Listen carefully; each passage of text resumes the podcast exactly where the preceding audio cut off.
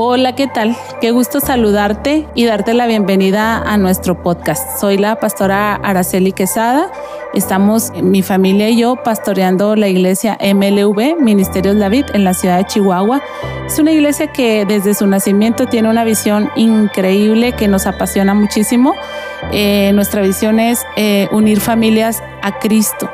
Y es apasionante porque en el Evangelio según San Juan, capítulo 15, verso 5, la palabra de Dios dice que apartados de Dios nada podemos hacer. Apreciamos y valoramos mucho a cada familia, a cada miembro de familia que día a día hacen su esfuerzo, su lucha, sus mejores intenciones para operar y funcionar dentro de una familia.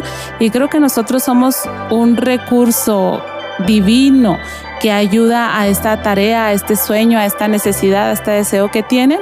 Así es que estamos encantados de trasladar nuestras predicaciones que domingo a domingo compartimos a estas plataformas y ponerlas a tu alcance. Esperamos que sean de bendición. Ese es nuestro mejor y más grande deseo, que eh, las familias sean alcanzadas por Jesucristo nuestro Señor. Un gusto, ponte cómodo, escúchanos y estamos a tus órdenes. Qué lindo estar aquí en la casa del Señor. Dios les bendiga, hermanos. Quiero invitarles que abran conmigo, por favor, su Biblia eh, en el Salmo 73. Salmo 73 y estamos en la serie completos. Estoy feliz, hermanos, de estar aquí con ustedes, de saludarlos. Y hermanos, qué gusto saber que estamos en un mismo ánimo, en un sentir que Dios está ministrando nuestras vidas.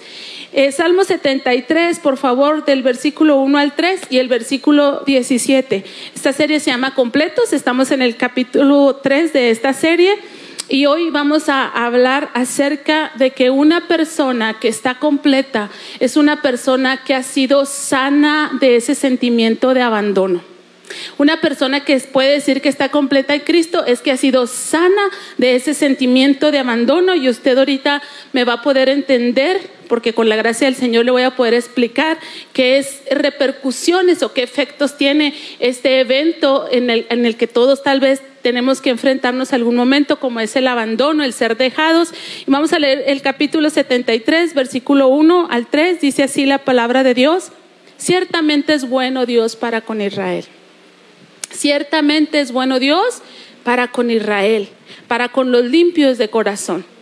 En cuanto a mí, casi se deslizaron mis pies, por poco resbalaron mis pasos, porque tuve envidia de los arrogantes, viendo la prosperidad de los impíos. Pero en el versículo 17 cambia la historia, da un giro y dice, hasta que entrando en el santuario de Dios, comprendí el fin de ellos. Casi me caía, casi me deslizaba, casi me perdía, pero entré al santuario. Y nosotros estamos aquí en el santuario, amén, donde Dios sana, donde Dios hace milagros y maravillas. Así es que por favor tome su asiento. Ya hemos orado para que el Señor nos bendiga en esta, en esta mañana. Quiero contarle una anécdota. Se trata de una águila y, y una zorra que llegaron a ser grandes y mejores amigas. Eran muy amigas. Tan amigas eran que decidieron irse a vivir juntas, con la idea de que esa unidad reforzaría su amistad. Entonces el águila escogió un árbol muy elevado para poner allí sus huevos, mientras que la zorra soltó a sus hijos bajo una zarza sobre la tierra al pie del mismo árbol. Estaban muy cerquita, muy cerca. Y un día que la zorra salió a buscar comida, el águila que estaba hambrienta cayó sobre las zarzas y se llevó los zorruelos. Y entonces ella y sus crías se regocijaron con un gran banquete. Y más le dolió el no poder vengarse que saber de la muerte de sus pequeños. ¿Cómo podría ella, siendo un animal terrestre sin poder volar, perseguir a uno que vuela? Esta zorra tuvo que conformarse con el usual consuelo de los débiles e impotentes, maldecir desde lejos ahora a su enemiga. ¿Sí? Ah, ella tenía puesta toda su confianza, estaba haciendo este vínculo con su águila, con su amiga águila, estaba haciendo este vínculo que se vuelve una necesidad inherente en la vida de las personas. Es ese vínculo, es ese sentido de pertenencia, decir que tengo una amiga, que cuento con ella, que se preocupa por mí, que está al pendiente de mí, que, que, que, la hace parte de mí. Y ese vínculo que ella estaba desarrollando fue violentamente roto. Y entonces es ahí donde se opera este sentimiento de, de abandono, de traición, de quedar sola. Entonces, quiero hablarles de esta necesidad tan fuerte que tenemos los seres humanos de pertenecer, porque Dios nos creó como seres gregarios, seres sociales. Cada persona que quiere vivir aislada e independiente está enfrentando un problema fuerte, está teniendo un, dolor, un, una autoprotección, un temor y dice mejor sola que mal acompañada. Solemos usar montones de frases, ¿verdad? Pero hay que revisar este, qué está pasando en nosotros porque fuimos creados como seres gregarios para pertenecer a un grupo, a una comunidad y ser nutridos de ese grupo y de esa comunidad y también nosotros, por supuesto, aportar para esa comunidad. Entonces, hablando de este sentimiento de pertenencia, y que al no ser atendida esta necesidad produce un sentimiento de abandono, de ser soltados, de ser dejados. No podemos decir, hermanos, que estamos completos si no hemos sanado de ese sentimiento de abandono. Entonces, el primer efecto que produce este, este sentimiento en nosotros en el pasado es que nos marca, establece una marca, deja una herida que, es evidente, que está ahí y que produce sentimientos. Tan cierto es que todos hablamos o experimentamos este abandono, hermanos, que en nuestras conversaciones evocamos recuerdos tales como, no hombre, cuando yo era chiquita mi mamá trabajaba muchísimo. Trabajaba tanto que ni cuenta se dio de la manera en que yo vivía. Ni siquiera se fijó lo que, lo que yo estaba viviendo, lo que yo estaba pasando. Algunos otros platicamos y decimos, no hombre, mi papá siempre estaba fuera, siempre estaba en el trabajo, siempre estaba con los amigos, siempre andaba por allá y por acá. Y la referencia que tenemos en nuestro interior es que fuimos abandonados porque nadie se dio cuenta de lo que estábamos viviendo y de lo que estábamos pasando. Algunos otros conversamos y decimos, mi mamá estaba allí, no, ella no trabajó fuera de casa, siempre estaba ahí, pero como si no estuviera, no se enteraba de lo que yo sentía, de lo que yo vivía, de lo que estábamos pasando, de lo que estábamos experimentando. Otras personas nos atrevemos a acusar y decir, mi papá y mi mamá ni siquiera me conocen, no saben quién soy, no saben de lo que soy capaz, por eso siempre me han atropellado y nos vamos así como fulano sí me conoce, fulano sí me reconoce, el otro sí me aplaude, el otro sí me apoya y, tenemos estas conversaciones de acusación hacia nuestros padres y solemos decir, hermanos, eh, eh, para fines prácticos que fuimos abandonados, que lo que estábamos viviendo no fue relevante para nadie, que nos dejaron por ahí. Y cuando yo empecé como madre ya ahora a enfrentar este tipo de señalamientos de parte de mis hijas, entonces, en su etapa adolescencia, porque hay una etapa, ¿no? En la adolescencia están perdiendo tantas cosas que se va desnudando el corazón y empiezan a aparecer esas marcas y esas heridas. Pero hay una etapa para ser adolescentes, hermanos. No se vale ser adolescentes a los 50 años y más. Ah, porque hay personas que a los 50 años y más, como dice el dicho, pues después de vejez viruela, están diciendo, tú no me ayudaste, no me apoyaste, no pensaste en mí, etcétera. No, en la etapa de la adolescencia, entre sus 12, 13, 14 años, empezaban mis hijas a, a, señalar mi abandono para con ellas. Por ejemplo, a Valeria la abandoné un día, de esas que nos pasa a las mamás. Este, yo necesitaba ir a la tienda por algo para cocinar y mi esposo ya iba a llegar y yo no tenía la comida y Valeria estaba en un profundo sueño. Pero las que son mamás me van a entender, si le interrumpes el sueño a un hijo, no, no, no, olvídate de la comida y de todo lo demás, ¿verdad? Entonces ahí estaba yo, no, no, es que ya va a despertar y es que ya va a despertar y como la niña no despertara, estaba profundamente dormida, me atreví a ir a la tienda que estaba en la siguiente esquina, este, fui rápidamente y regresé. Cuando doy vuelta a la esquina y me aproximo a mi casa, se escuchan los lloridos a, estridentes de Valeria. Y hermanos, aquella niña duró con de esas que quiere llorar uno junto con ellos, pero nos vimos en la encrucijada, ¿no? Entonces Valeria dice que ella tiene esa memoria, tenía tres años de que yo la dejé, y que la dejé por muchísimo tiempo, porque los hijos miden los tiempos de una manera distinta y les prometo que no la dejé por muchísimo tiempo, en lo que corrí, entré y fui a toda velocidad y todo, y yo no sé si me ella despertó en cuanto yo me fui o, menos tiempo, no lo sé, pero le significó mucho y le dejó una marca. Y eso que no fue intencionadamente, ¿verdad? Pero cuando hacemos cosas así más dramáticas, entonces, un niño que es dañado con este sentimiento, un niño que no se le atiende esta necesidad de saber que cuenta conmigo, que yo cuento con él, que está seguro, que está protegido, un niño dañado será un adulto dañado y lo que hará ese adulto dañado será dañar a otros. Entonces, amados hermanos, qué importante es que el Señor nos siente, que el Señor sensibilice nuestro espíritu, de tal manera que su Espíritu Santo pueda trabajar en nuestro corazón y pueda abonar en nuestra sanidad. Porque nosotros necesitamos ser personas sanas, hermanos, que vayamos sanando a otros, empezando por sanar a nuestros hijos, etcétera. Pero yo les decía que mis hijas, cuando me abordaron con esto, yo les dije a ellas, mira, sé que te voy a dañar hasta sin querer queriendo. Porque ¿Cuántos de ustedes le han dicho a sus hijos, a sus sobrinos, a los niños de la iglesia, sí, sí, ya te vi? Porque están los niños, mira, mira, mira, me voy a tirar del resbaladero y luego tú, Mira, pero quiere que lo miren todos los que están ahí, de aquí a que todos se ponen de acuerdo en mirarlo, tú ya te enfadaste y ya estás volviendo para otro lado. Te digo que me mires, mírame. Y entonces, si nosotros no los miramos, si nosotros no nos volvemos locos con los dibujitos, con las gracias, con todo eso, ellos van teniendo en su, en su mente, en su corazón, este, esta necesidad no atendida. No soy importante, no le pertenezco, no está conmigo. Y por eso en cierta edad es bien común que los niños, mírame, mírame, mírame, mírame, mírame. ¿Por qué? Porque ellos están cultivando su corazón y están creyendo meter dentro de ellos, si soy importante y si soy valioso. Pero, por ejemplo, yo agradezco a Dios en casa, porque en mi casa el que mira es mi esposo. en mi casa, mi esposo es el que conserva los 1800 dibujitos que han hecho los hijos. Yo creo yo tengo uno de cada uno de ellos y párele de contar, nada más.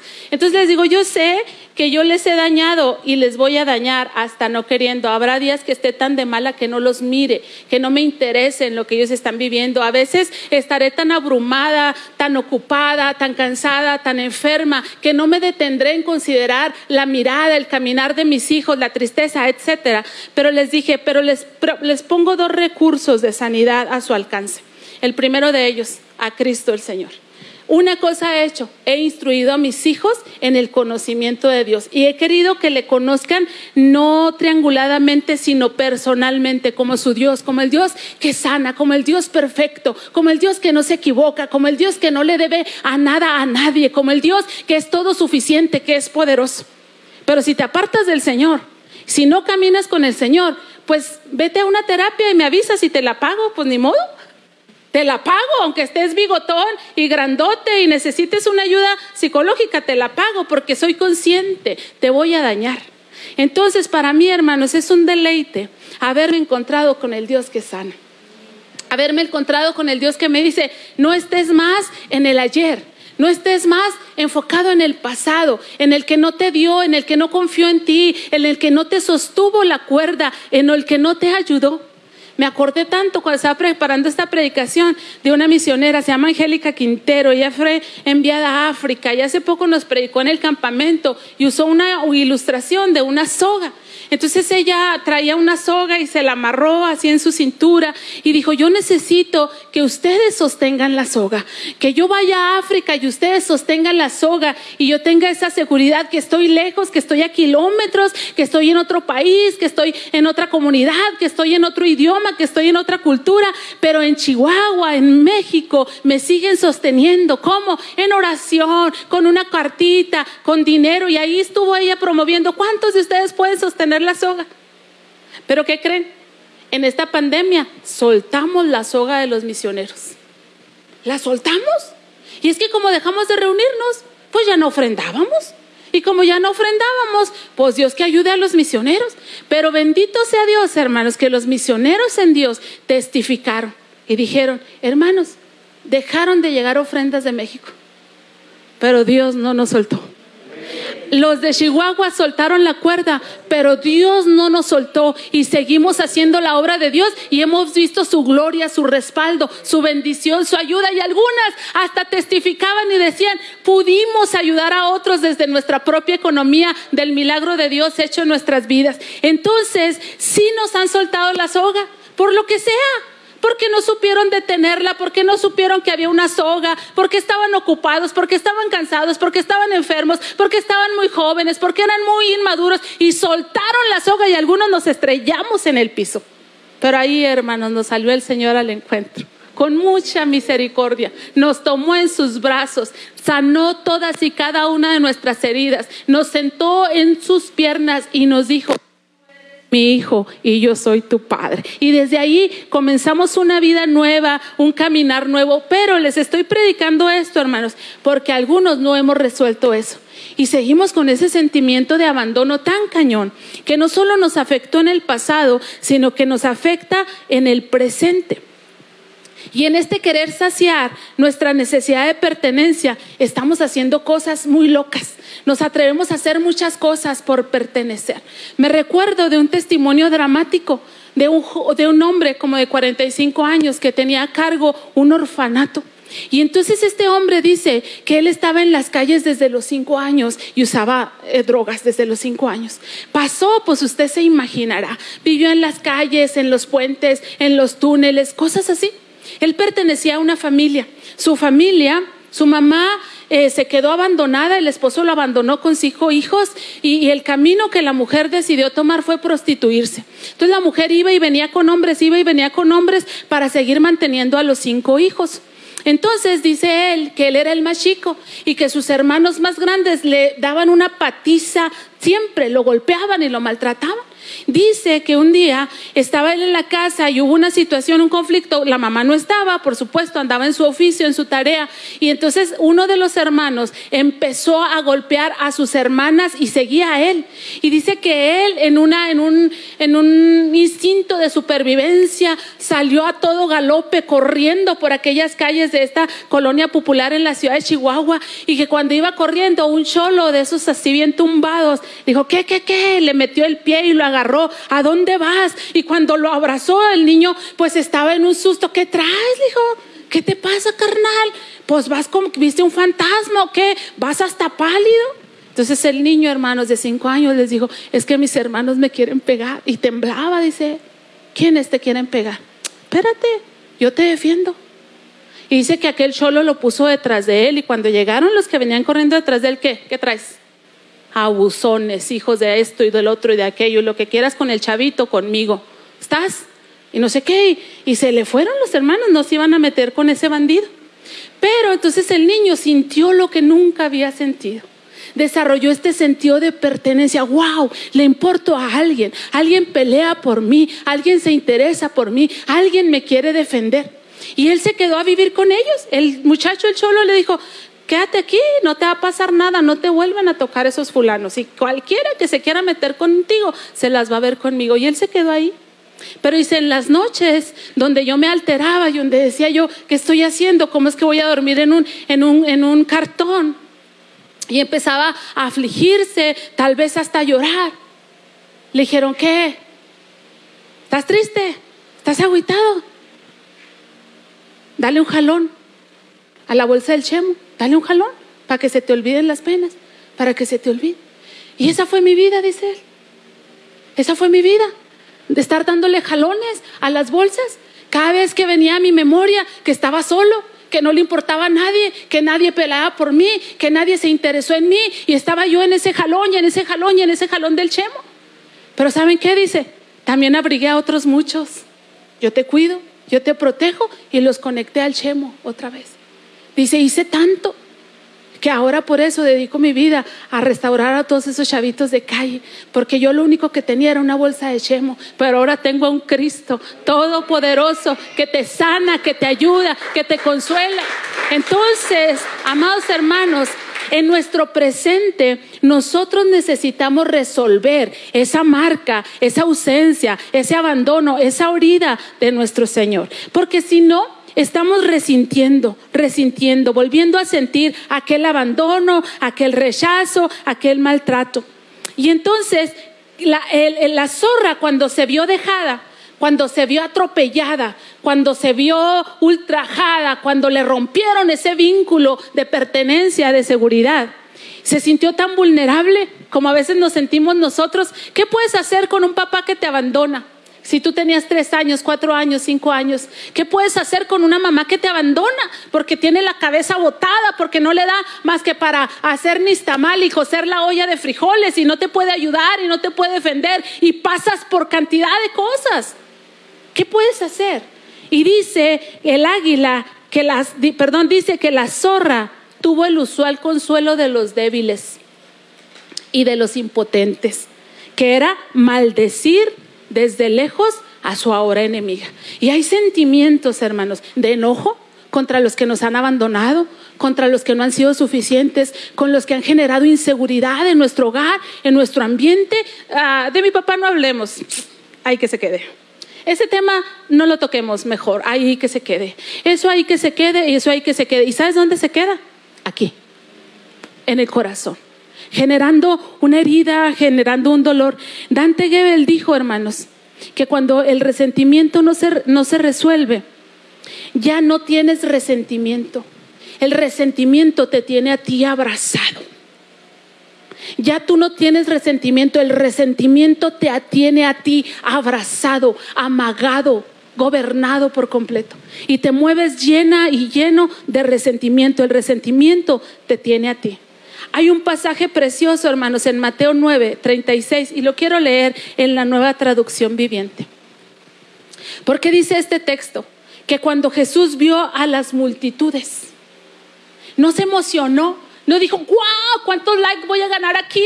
¿Cuántos aplausos? ¿Cuánto esto? Aquí voy a hacer el negocio de mi vida. No, no.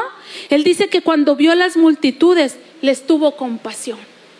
Les tuvo compasión les tuvo compasión, no pudo seguir caminando, tuvo que detenerse, tuvo que tratar la herida, tuvo que hacer algo a favor de ellos, como lo hace a favor de ti, lo hace a favor de mí. Y su compasión se desbordaba, porque dice el texto que esas personas estaban confundidas y estaban desamparadas como ovejas que no tienen pastor. Qué tremendo.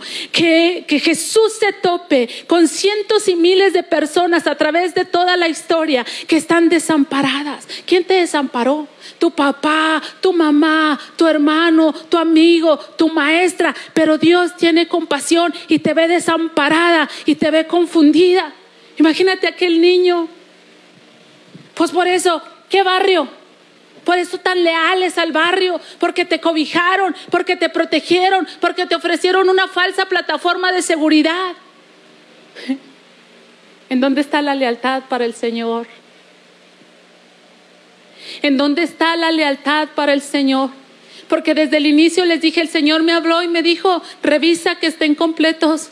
Porque si están completos permanecen, si están completos no se mueven, si están completos no se apartan, si están completos están pacientemente esperando mi ayuda y mi intervención, pero si no están completos, entonces se van, como este muchacho que al no estar completo en su casa se fue a abrigarse con una eh, con un clan, con un grupo, con un barrio, con una bola de drogadictos, ahí se fueron.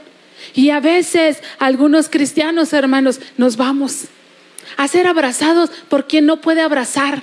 Nos vamos a hacer amigos de águilas que no pueden ser amigos nuestros porque ellos están en otra posición, porque ellos están en otro canal, porque ellos están en otra onda, porque ellos están en otro movimiento y sin embargo nos vamos con ellos para tener ese sentido de pertenencia. ¿En dónde está la lealtad hacia Dios? Para hacia el Dios que se ha compadecido de nosotros, para el Dios que ha tratado nuestras confusiones y ha quitado todo desamparo y todo abandono de Dios en nuestras vidas. El Señor vio a las multitudes y las vio como ovejas que no tienen pastor, que no han desarrollado este sentido de pertenencia, que no tienen esta plataforma de seguridad.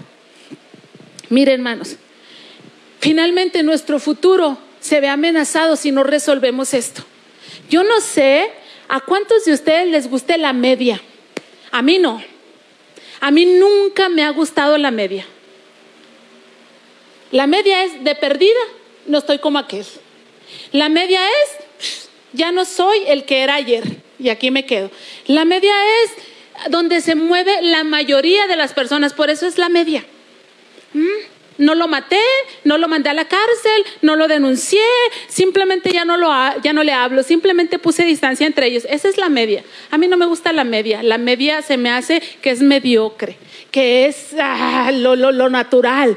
Pero a mí me gusta lo del esfuerzo, a mí me gusta todo lo que Dios tenga para mí. Entonces a mí no me alcanza.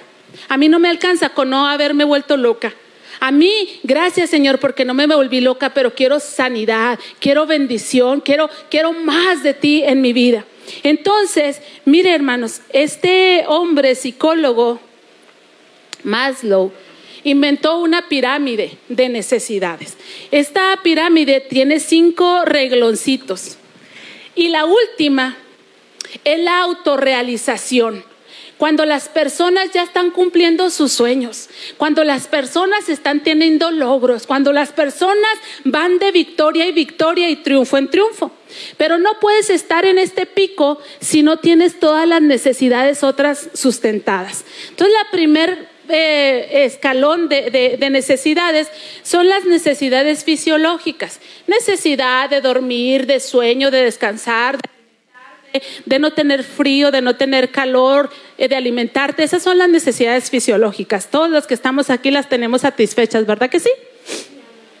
El siguiente escalón es tener las necesidades de seguridad atendidas. Que tengas casa, que tengas eh, energía eléctrica, que tengas agua potable, que tengas un empleo. Todas las tenemos, ¿verdad que sí? Bueno, pero las necesidades de, de afiliación que es donde entra tener saciada mi necesidad de aceptación, tener saciada mi necesidad de pertenencia, tener saciada mi necesidad de amor, es, la, es, la, es el renglón que está en medio. Es decir, si no resolvemos esto, no podemos ir a los siguientes niveles. El siguiente nivel de filiación es el, es el nivel de reconocimiento. Cuando la persona puede tener reconocimientos, alcanzar logros y finalmente la de autorrealización. Se me hizo entonces muy interesante que estas necesidades intrínsecamente legadas en la vida del hombre, ligadas en la vida del hombre, la necesidad de aceptación y la necesidad de pertenencia, pertenezcan a este, a este rengloncito. Y ahí estamos muchos de nosotros en la media en la media. Como esto no está resuelto, no podemos ir hacia el reconocimiento y mucho menos hacia la autorrealización. Pero hermanos, Dios quiere llevarnos hacia allá. Dios tiene más que darnos que nosotros que pedirnos. Entonces, el sentido de pertenencia en el ámbito familiar se encuentra entre los factores cruciales para la adecuada formación del individuo. Si tú ves a un hombre exitoso, a una mujer exitosa, no estoy hablando de que tenga dinero ni de que tenga fama. Estoy hablando que además de fama y de dinero tenga salud emocional, que esté sano, que no esté amargado, que no esté resentido. Porque hay unos que tienen logros y que tienen dinero, pero están podridos por dentro. No sueltan el resentimiento, el enojo, este, la envidia, montones de sentimientos inadecuados. Pero si tú ves a una persona que tiene logros y que aparte tiene salud emocional, que es buena gente, que está sano, entonces tienes que ver a su familia. Quiere decir que su familia le proporcionó este sentido de pertenencia. Le dijo, ve a donde tengas que ir, hijo, yo no voy a soltar la cuerda jamás. No importa qué tan lejos vayas, mi cuerda está ahí contigo. Tú la vas a sentir. Yo la estoy sosteniendo. No te dejo, no te abandono, te valido, te entiendo, te cuido, te aporto, te amo, te amo, te amo, te amo y te amo.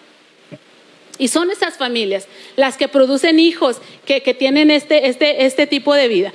Entonces, esa, esta nutrición del sentido de pertenencia hace que los individuos se formen correctamente y que en la medida en que se sienten aceptados, aprobados e integrados al núcleo familiar, será más sólida su autoestima, su autoimagen.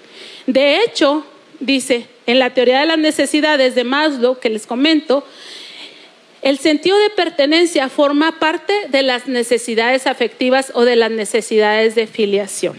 Esto produce seguridad. Regreso al texto que les compartía la semana pasada, Isaías 43, 4, y dice, porque a mis ojos fuiste de gran estima, fuiste honorable. Entonces, yo en mi pasado fui abandonada, lo tengo que reconocer. Sí, sí, sí, fui abandonada. Sencillo, mi papá se murió, claro que soy abandonada. ¿Sí o no? Mi mamá trabajaba y no le daba la mente más que para que no nos muriéramos de hambre. Fui abandonada, por supuesto. A mi mamá no podíamos hablarle de emociones y de, sentimientos porque ella estaba ocupada y afanada en que no nos muriéramos de hambre, en que tuviéramos un techo. Es decir, ella estaba atendiendo los dos primeros renglones de necesidad y para el tercero no daba. Y no hay problema, porque como dije la semana pasada, damos lo que podemos dar. No hay problema. Entonces, necesito reconocer esto. Fui abandonada. Entre más lo tapes, entre más lo escondas, va a ser una herida, una herida profunda que tú estás curando con curitas. La vas a contaminar, vas a prolongar su sanidad. Entonces, podemos reconocer, yo fui abandonada. Hubo gente que ni se dio cuenta que entraba y que salía. Hubo gente que ni me vio. Hubo gente que no se interesó en lo que estaba sintiendo en mi corazón. Yo sé que hay personas que ni siquiera se dieron cuenta que fuiste violado, violada. Yo sé que papá y mamá ni siquiera te, se dieron cuenta que fuiste motivo de escarnio y de burla. Yo sé que esto y que aquello, eso nos pasó a todos. Entonces, en el pasado fui marcada y me afectó, pero en mi presente tengo que resolverlo. Tengo que resolverlo. ¿Y cómo lo resuelvo? En Dios. Dios tiene compasión de mí y Él se convierte en mi pastor. ¿Qué hace un pastor? Te cuida, te alimenta, te lleva, te trae, se hace cargo de ti. Está desarrollando este sentido de pertenencia contigo y de esa manera lo tuve que resolver en mi presente. Jehová es mi pastor y nada me faltará. Oye, pero tu papá y tu mamá sí, pero Dios es mi pastor y nada me falta. Oye, pero lo que te debieron ya me lo compensó el Señor. Oye, pero lo que no te dieron ya me lo dio el Señor. Oye, pero la marca que te hicieron ya me la sanó el Señor. Oye, pero ya en el Señor estoy completa. De modo que yo no tengo ningún repudio Ningún reproche. Ni para mi mamá, ni para mi papá, ni para mi jefe, ni para mi maestro, ni para aquel, ni para aquel otro. Porque Dios tuvo compasión de mí. Y fue mi pastor. Y sanó todas mis heridas. Y me alimenta, y me sustenta, y me cuida, y me protege. Estoy a salvo con Él. Estoy completa. Pero para el futuro, el enemigo querrá quitarte lo que Dios te ha dado para que vivas en la media, para que vivas por debajo del estándar que Dios ha planeado para tu vida. Y entonces, si mi vida fuera una lancha y yo tengo que ir a un destino, necesito un remo. Y entonces este remo está en Isaías 43, 4, específicamente en la parte que diste, fuiste honorable. A los ojos de Dios tú y yo somos honorables. ¿Qué significa?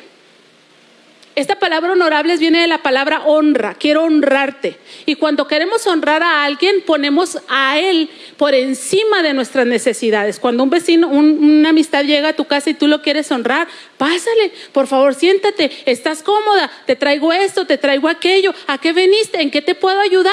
Qué bueno que viniste y lo hacemos sentir bien porque lo estamos honrando, porque es importante para nosotros. Entonces el Señor nos da un remo para avanzar a través de esta palabra. Para mí, a mis ojos tú eres honorable. Tú eres honorable. Lo que a ti te pasa, a mí me importa. Lo que tú sientes es relevante para mí. Lo que tú cargas, yo lo conozco. Lo que tú estás experimentando, yo lo estoy viendo. Para mí, tú eres digna de honra, eres honorable. Y ese, hermanos, será el remo que nos lleve hacia adelante. Cuando el enemigo quiera regresarte, decirte, mira, se están burlando de ti como se burlaron. Mira, te están traicionando como te traicionaron. Mira, te están tratando como te trataron. Entonces tú vas a decir, yo soy honorable para el Señor. Lo que yo tengo, lo que yo necesito, lo que yo estoy viviendo, lo que yo estoy enfrentando, lo que está por venir, Dios cuida de mí, porque a Él, a sus ojos, yo soy honorable. La Biblia, hermanos, sin duda, es una biblioteca de libros de amor y de redención. En Ezequiel 16 hay un pasaje increíble. Hace años que impactó mi corazón, siendo yo muy chica apenas experimentando a este Dios que viene a restaurar todo. Fíjese lo que dice Ezequiel 16, verso 4.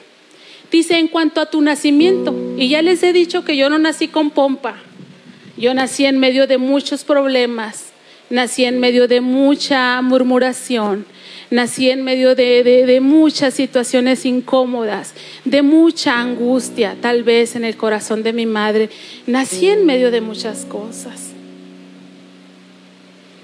Y por eso tal vez impactó tanto mi corazón este pasaje y dice, en cuanto a tu nacimiento, a ese nacimiento escandaloso, a ese nacimiento no deseado, a ese nacimiento sorpresivo, a ese nacimiento no planificado.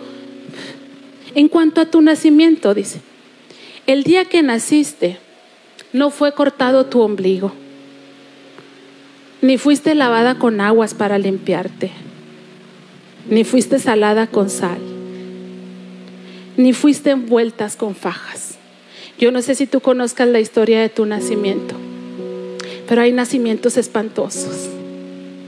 Hay mamás que te confiesan, yo estaba en una depresión tan terrible que ni siquiera te amamanté, no te quise cerca de mí, te cuidó quién sabe quién, quién sabe quién.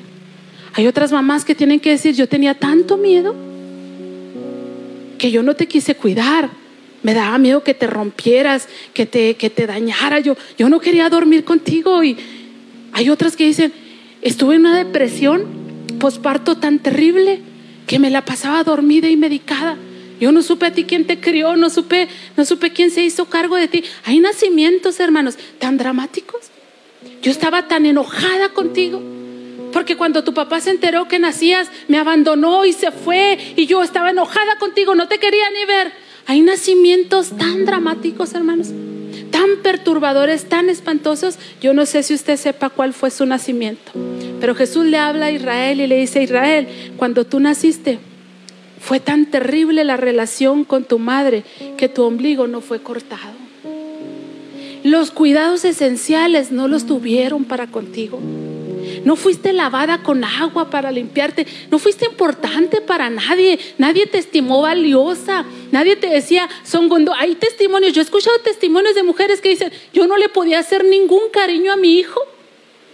Porque mis circunstancias de fue así, fue así, fue así. Y yo no podía decirle, son gondongo, qué cosa tan bonita. No podía hacerlo. Porque sentía esto, aquello y lo otro. Y le dice el Señor, los cuidados más básicos no te los dieron. Y en la cultura hebrea los alaban, hermanos, con sal. Los tallaban con sal como un símbolo, así como si aguantas el raspor, vas a ser saludable y fuerte. Dice, ni siquiera con sal fuiste salada. ¡Ey! Ni siquiera te envolvieron con fajas. Yo me acuerdo de mi mamá, faja Valeria, que no va a traer el ombligo ahí de fuera, qué feo, fájala, fájala. Tiene una preocupación mi mamá que no se le fuera a botar el ombligo. No, no se interesaron en ti, era lo que le estaba diciendo el Señor. No tuvieron cuidado de tu futuro, cómo ibas a lucir en bikini con un ombligo saltado, no les importaste. Era lo que estaba diciendo Jesús, no fuiste valiosa ni importante para nadie. Verso 5 dice, no hubo ojos que se compadecieran de ti. No hubo ojos que se compadecieran de ti para hacerte algo de todo esto que te tenían que haber hecho. No hubo quien tuviera de ti misericordia, sino que fuiste arrojado sobre la faz del campo. Te soltaron, te abandonaron, te dejaron. Algunas dicen, yo era una niña y ya me traían haciendo esto y aquello. Yo estaba chiquita y ya me habían dejado con quién sabe quién. Yo estaba así de tamaño y así me habían aventado para allá y para no sé dónde y así me habían hecho para allá y para no sé qué. En mi casa cuentan una anécdota de mi hermano chiquito, que lo asustó un zorrillo. ¿Dónde andaba el chamaco que llegó despavorido porque un zorrillo lo venía persiguiendo? Tres años. Dicen que ni siquiera podía decir zorrillo, pipillo, pipillo. Decía, ¿qué tanto corría un niño de tres años, hermano? Y a lo mejor fue algo inofensivo, pero ¿qué se queda en la mente y qué se queda en el corazón de los niños? Y tenemos ese sentimiento de abandono. Fuiste arrojado sobre la faz del campo con menosprecio de tu vida en el día que naciste. Pero, ahora sí que valdría que le pusiéramos un pero. Yo pasé junto a ti. Yo pasé junto a ti y te vi en tus sangres, así como te aventaron, sucia, sin misericordia, descuidada, imperfecta, sin nada bonito en ti. Yo pasé y te vi en tus sangres. Y cuando estabas en tus sangres, porque ni siquiera te cortaron el cordón umbilical, no se aseguraron de que vivieras, no se aseguraron de que tuvieras un futuro, no se aseguraron de que tuvieras un destino importante de seguridad. Cuando yo pasé y te vi en tus sangres, te dije, vive. Sí, te dije, vive cuando estabas en tus sangres. Y desde esta historia, lo único que me, da que me queda claro es el gran y enorme amor de Dios, capaz de venir a cubrir toda deficiencia, todo daño que se haya cometido en tu vida por acción o por omisión. De modo que ustedes y yo, que estamos en Dios, no podemos andar por ahí como abandonados, como sueltos, como inseguros, como temerosos, como amedrentados, como débiles, porque Dios nos ha tomado por hijos. Él dice, tú eres mi hijo, tú eres mi hija, no te voy a dejar y no te voy a desamparar. No soy como tu padre y tu madre terrenal, lleno de imperfecciones. Estoy perfecto, habito en hermosura y en santidad. Y ahí te envuelvo con mi amor, con mi gracia, con mi misericordia. No importa quién eras, no importa de dónde vienes, a los ojos de Dios eres honorable y ahora eres su hijo y su hija.